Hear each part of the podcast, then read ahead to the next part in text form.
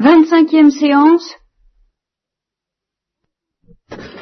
Alors, à plusieurs reprises, vous m'avez entendu parler de la différence entre la philosophie de la nature et la métaphysique. Je vous ai jamais bien expliqué ce que c'était, je ne sais pas encore aujourd'hui, je vais le faire. Mais de temps en temps, comme ça, tout doucement, on y revient, on en reparle. En gros, la métaphysique, c'est beaucoup plus abstrait. Bon, donc la différence entre la cosmologie ou philosophie de la nature et la métaphysique. La métaphysique, je vous l'ai tout de même dit déjà, part de très très peu de choses. Il lui suffit d'une seule expérience. Avec cette conclusion, il y a des êtres, il y a, je vous ai dit, des êtres multiples et imparfaits, mais euh, elle peut partir de moins encore que ça. Enfin, il y a quelque chose, quelque chose d'extrêmement pauvre, pourvu que ça ait tout de même une dimension expérimentale, on dirait existentielle dans un autre jargon, et la métaphysique, ça lui suffit pour démarrer. La philosophie de la nature, c'est la synthèse de toutes les sciences, avec l'épistémologie, que les sciences fabriquent elles-mêmes ou que la philosophie de la nature leur offre, moi, je pense que c'est la philosophie de la nature qui doit offrir l'épistémologie aux sciences, c'est pas les sciences qui peuvent se donner elles-mêmes leur épistémologie et définir elles-mêmes la portée de ce qu'elles apportent, de ce qu'elles offrent aux hommes. Ça, c'est mon opinion et je crois que c'est la, vérité dans ce bol de clarté dont parlait Marinon. Bien. Mais la philosophie de la nature, donc, intègre des données beaucoup plus riches, comme vous le voyez. Alors, dans la philosophie de la nature, au niveau le plus élevé, je vous ai dit qu'on parlait des quatre causes, deux causes pour constituer les êtres qui expliquent l'existence des êtres corporels, des êtres qui changent, à savoir qu'il euh, faut une cause matérielle qui subit le changement et une cause formelle qui justement détermine ce qu'un être est à un moment donné, par exemple euh, un homme vivant, et puis cinq minutes plus tard, eh bien un homme mort, c'est une autre forme, c'est une autre forme c'est pas une autre forme vivante. Enfin si, c'est une autre forme vivante, mais c'est pas la forme vivante d'un homme. Bien. Alors, pour constituer les, êtres qui changent, les êtres corporels, il faut donc deux causes, la cause matérielle, la cause formelle. Pour expliquer le changement, ça c'est pour expliquer ce que c'est qu'un être soumis au changement. Un être soumis au changement, c'est un être constitué de matière et forme, cause matérielle, cause formelle.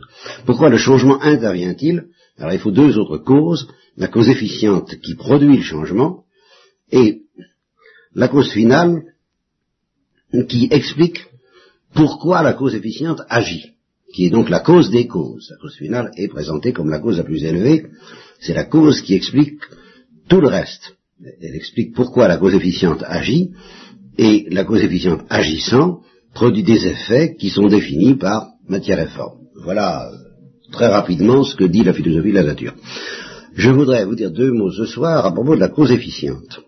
Les causes efficientes, en cosmologie, en philosophie de la nature, c'est extrêmement difficile à définir. Les savants ont éliminé progressivement cette notion au cours du XIXe siècle, sous l'influence du positivisme, entre autres, et puis sous influence aussi de, de la mentalité américaine, enfin anglo-saxonne, qui est très différente du positivisme, mais qui la, qui la recoupe. Enfin, au point de départ, on croyait spontanément et il est bien difficile de ne pas croire à la causalité efficiente. Quand on reçoit un coup de pied quelque part, on se demande qui a fait ça, c'est, on cherche une cause efficiente. Si on tape dans un ballon, bah, le coup de pied qui fait, qu'on tape dans le ballon est la cause efficiente de la trajectoire du ballon, c'est, aussi bête que ça, la cause efficiente. Mais quand on cherche à creuser de manière plus profonde ce que c'est qu'une causalité efficiente, eh bien, euh, c'est beaucoup moins clair, beaucoup moins facile à comprendre que ça n'en a l'air.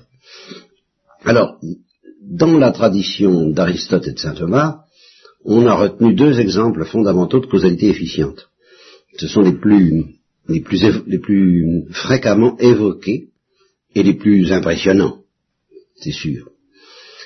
Le premier, c'est la génération, où le semblable engendre le semblable. Mis à part les mutations que les savants modernes ont découvertes, en gros, c'est vrai que dans une génération, le semblable engendre le semblable, la grenouille engendre la grenouille, bonjour toi, euh, le bœuf engendre le bœuf, le loup qui mange les grenouilles engendre le loup qui mange les grenouilles, l'homme engendre l'homme. Bien. euh, ça s'appelle à cause de ça une cause, une efficiente univoque. Univoque, ça veut dire justement qu'il n'y a pas de décalage, il y a une, similitude univoque, c'est-à-dire euh, assez rigoureuse, entre la cause et l'effet. Individuellement parlant, il y a des différences entre le père et le fils, mais au point de vue de l'espèce animale, au point de vue donc de la, de la nature universelle je ne peux pas tout vous expliquer ce soir, au point de vue de ce qu'on appelle la nature des êtres, eh bien c'est, encore une fois, euh, une huître qui engendre une huître, un, mouton qui engendre un mouton, etc. Donc c'est univoque en sens que c'est semblable. Il y a aussi, alors c'est le deuxième exemple, qui est très important aussi, de causalité efficiente, et que les anciens appelaient une causalité équivoque ou analogique. C'est l'exemple du soleil qui chauffe la terre. Alors ça, c'est une chose dont personne ne doute. Vous voyez, là encore, soit au niveau des savants, à, leur manière à eux, soit au niveau du bon sens, la manière dont on cherche à se mettre au soleil pour avoir plus chaud, ou aller dans les pays du Sud pour soigner ses rhumatismes, euh, on se doute bien que c'est le soleil qui chauffe la terre, quoi. Enfin, ça, alors, euh, c'est aussi bête que ça.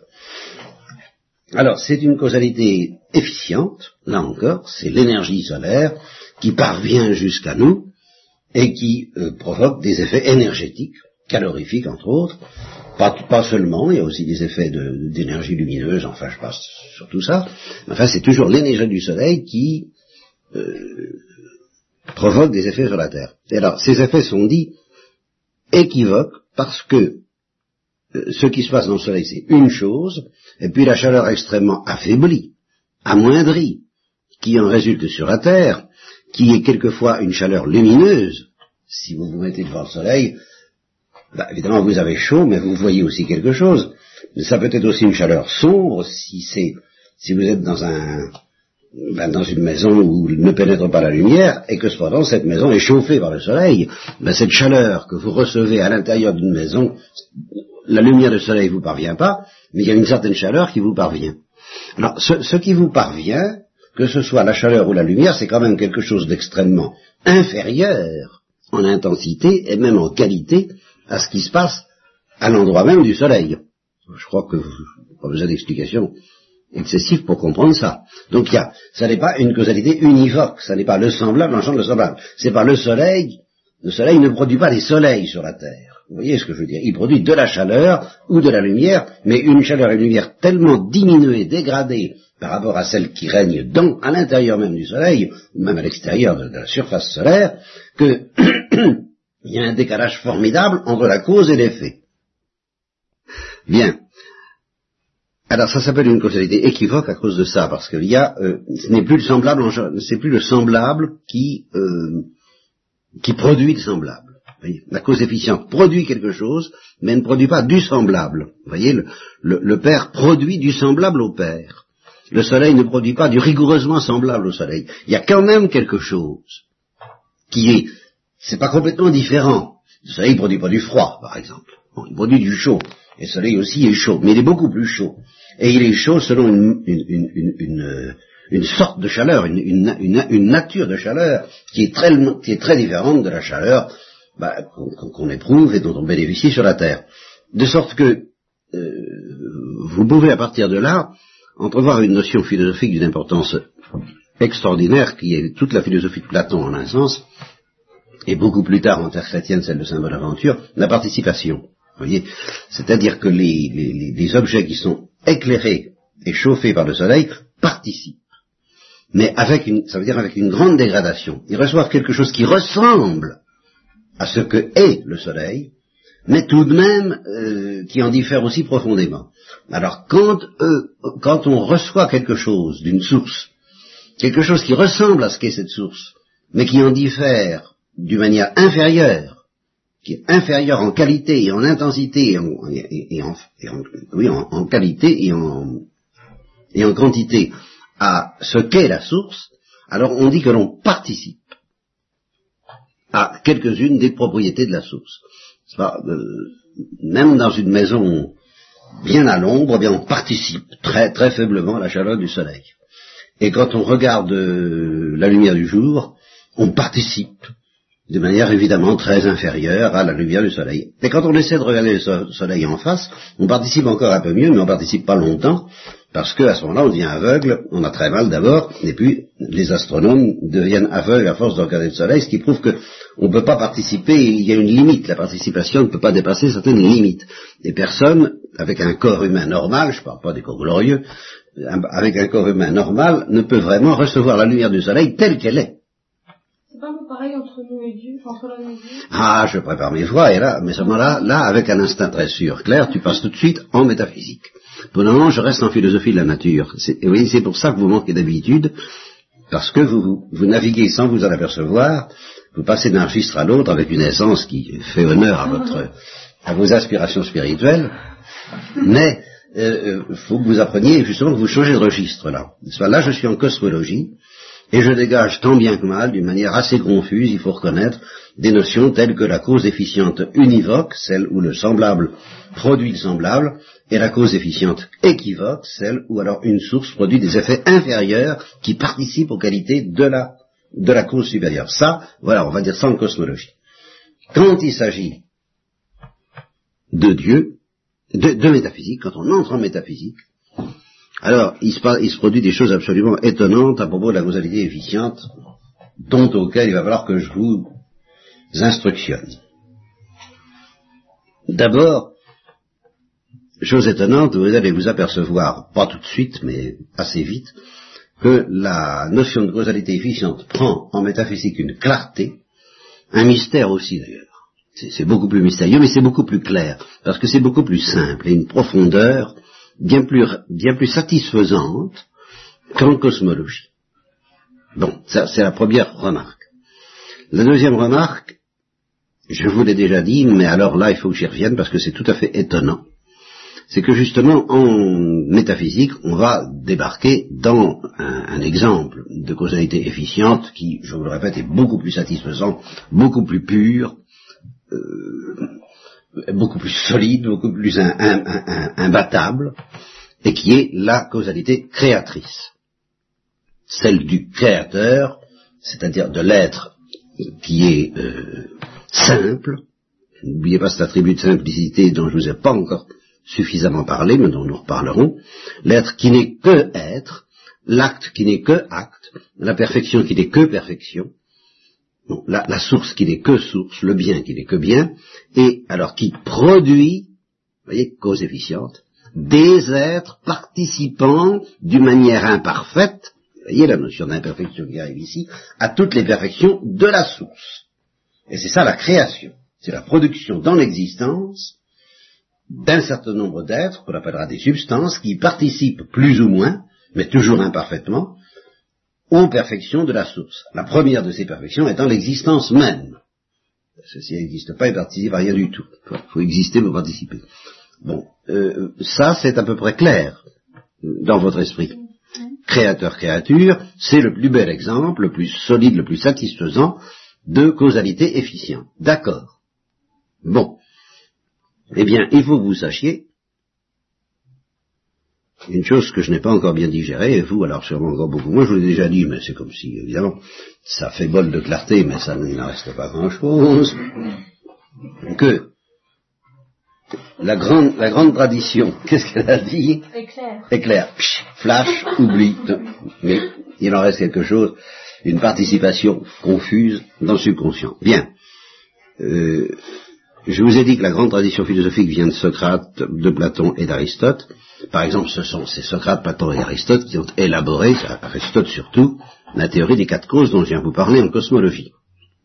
Aristote a d'une manière absolument géniale analysé ces quatre causes, comme on n'a jamais pu faire mieux, et on, scrute encore, et saint Thomas lui a rendu l'hommage de, de, scruter très consciencieusement tout ce qu'Aristote avait dit là-dessus, matière et forme, cause efficiente et cause finale, et en particulier la cause finale, Aristote alors a, médité génialement, aidé par Platon, sur la causalité finale.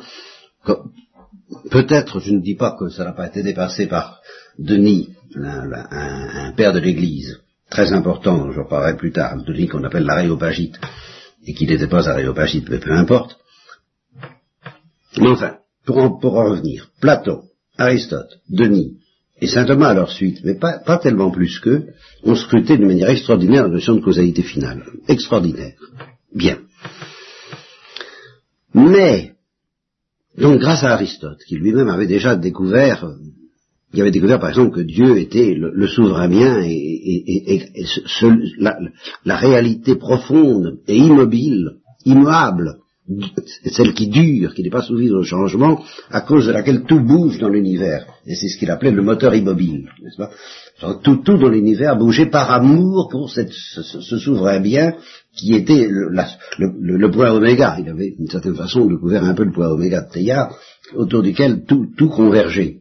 Bien. Il a donc découvert le souverain bien et, et, la cause des causes, la cause finale, Dieu comme moteur immobile, c'est-à-dire comme attirant toute chose vers lui. C'est pas mal d'avoir découvert ça. Mais il n'a pas découvert la causalité créatrice au niveau métaphysique.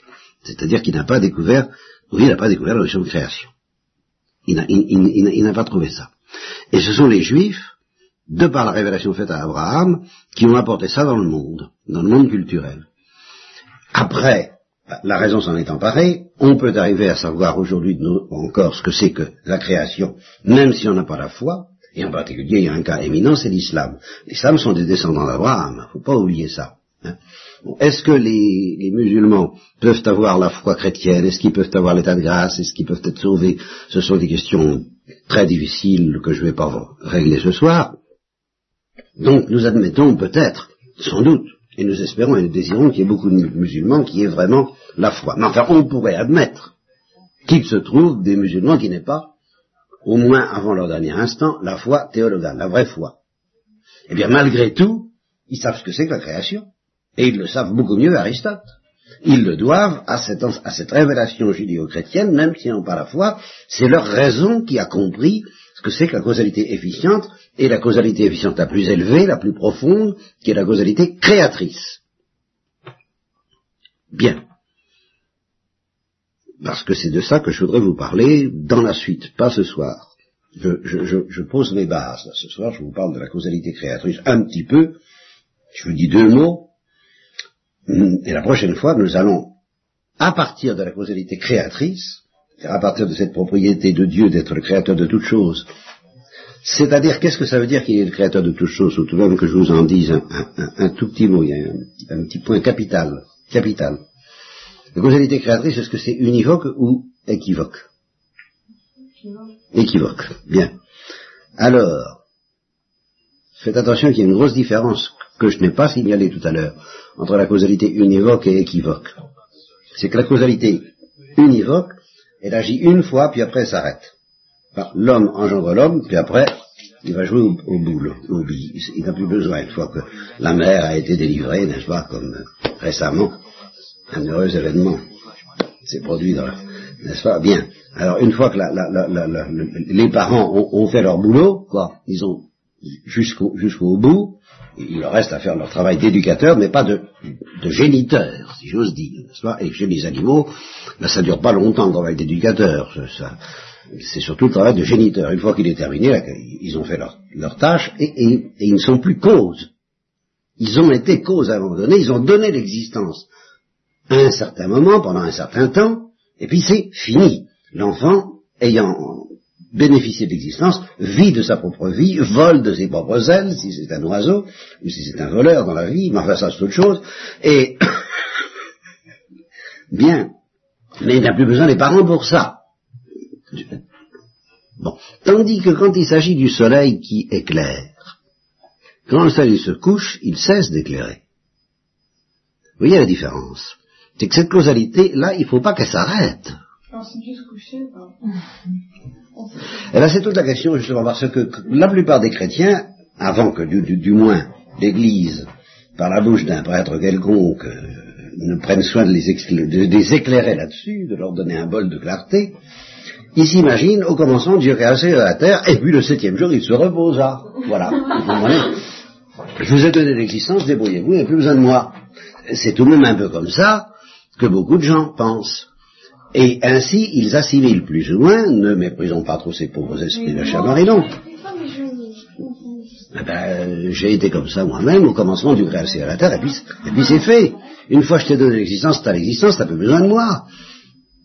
Comme mon père, une fois qu'il m'a donné l'existence, il m'a donné l'existence, je n'ai plus besoin de lui. C'est comme ça qu'on peut penser normalement. Et, et, je te surprendrai de temps en temps penser ça. Il m'a donné l'existence, puis maintenant l'existence, elle me colle à la peau. Ah, ah oui, c'est pas, c'est pas tout à fait la même chose que d'être illuminé par le soleil. Exister, ça ne veut pas dire recevoir l'existence à tout instant du soleil. Eh bien, si. Voilà, voilà la vérité métaphysique qu'il faut se mettre dans le crâne, c'est que si Dieu avait un instant de distraction et que ainsi il, se couchait derrière le derrière l'horizon et qu'il oublie de te donner l'existence pendant quelques secondes, tu retomberais immédiatement dans le néant. Tandis que ton père, il peut avoir des instants de distraction et Dieu sait s'il ne manque pas. et ça ne t'empêche pas d'exister, ma foi, d'exister plus ou moins bien, mais enfin d'exister. D'accord voyez, voyez bien. Donc la causalité équivoque, elle, doit constamment s'exercer pour que l'effet reçoive l'influence, justement, et, pour que l'effet existe, tout simplement, pour que l'effet produit. Eh bien, la causalité créatrice, donc, étant une causalité équivoque, et la plus noble de toutes, et la plus élevée de toutes, doit s'exercer constamment pour que nous existions. À tout instant, notre existence ne doit pas être comparée à quelque chose que nous posséderions et, euh, comme nous possédons la vie que nous ont pas donné nos parents, mais quelque chose que nous recevons comme la lumière que nous recevons du soleil. C'est constamment cette image-là et cette idée-là qu'il faut avoir présente à l'esprit quand il s'agit de la causalité efficiente de notre existence, ou de la causalité créatrice, ou du fait que nous sommes des créatures qui recevons l'existence de Dieu. Ça, c'est capital pour ce que, que je vais vous dire après. Nous enchaînerons là-dessus la prochaine fois, mais avant de terminer, je voudrais vous dire quelque chose. Je vous ai parlé de la causalité univoque, euh, la génération, et puis je vous ai parlé de la causalité équivoque, l'illumination par le soleil, et puis la création. Quand il s'agit de Dieu, je n'ai envisagé que la causalité équivoque. Et il n'y a que cette causalité-là. Causalité créatrice. Mais il y a quelque chose en Dieu, et là je parle en théologien, je ne parle plus en philosophe, donc entre chrétiens. Il y a quelque chose en Dieu qui ressemble d'une manière extrêmement élevée à la causalité univoque. Est-ce que vous pouvez me dire ce que c'est? Non, ça c'est encore équivoque. tu, penses bien que... Pardon? Qu'est-ce que tu dis? Ah bah oui, mais ça veut dire qu'il est... Ça veut dire ah, qu'il est ton père? Non, mais il a quand même... Bah, c'est pas la du Christ. Le Christ, oui. Tout ça suppose une création, donc de l'ordre de la causalité équivoque, que ce soit ce qui fait pour être ton père, et même pour envoyer le Christ sur la terre, il faut tout de même qu'il lui donne un corps, le Verbe s'est fait chair, il faut qu'il crée ce corps. Et la création est indispensable pour que le Verbe existe. au début, il a fait la terre. Oui, ben ça c'est encore la causalité créatrice. Tout ça c'est la, tout ça c'est la causalité. Est-ce qu'il y a quelque chose en Dieu qui justement ne relève plus du tout de la causalité créatrice? Lui, génération alors. Lui, ah bah oui, mais c'est pas une causalité. Oui, alors ça, ça c'est plus une causalité du tout. Là, Et toi, qu'est-ce que tu dis, toi, Claire que, si, Pour que ce soit univoque, il faudrait que ce soit une génération. Euh, voilà, et eh ben voilà ma question. Eh ben, bah, il y a engendré, non pas créé.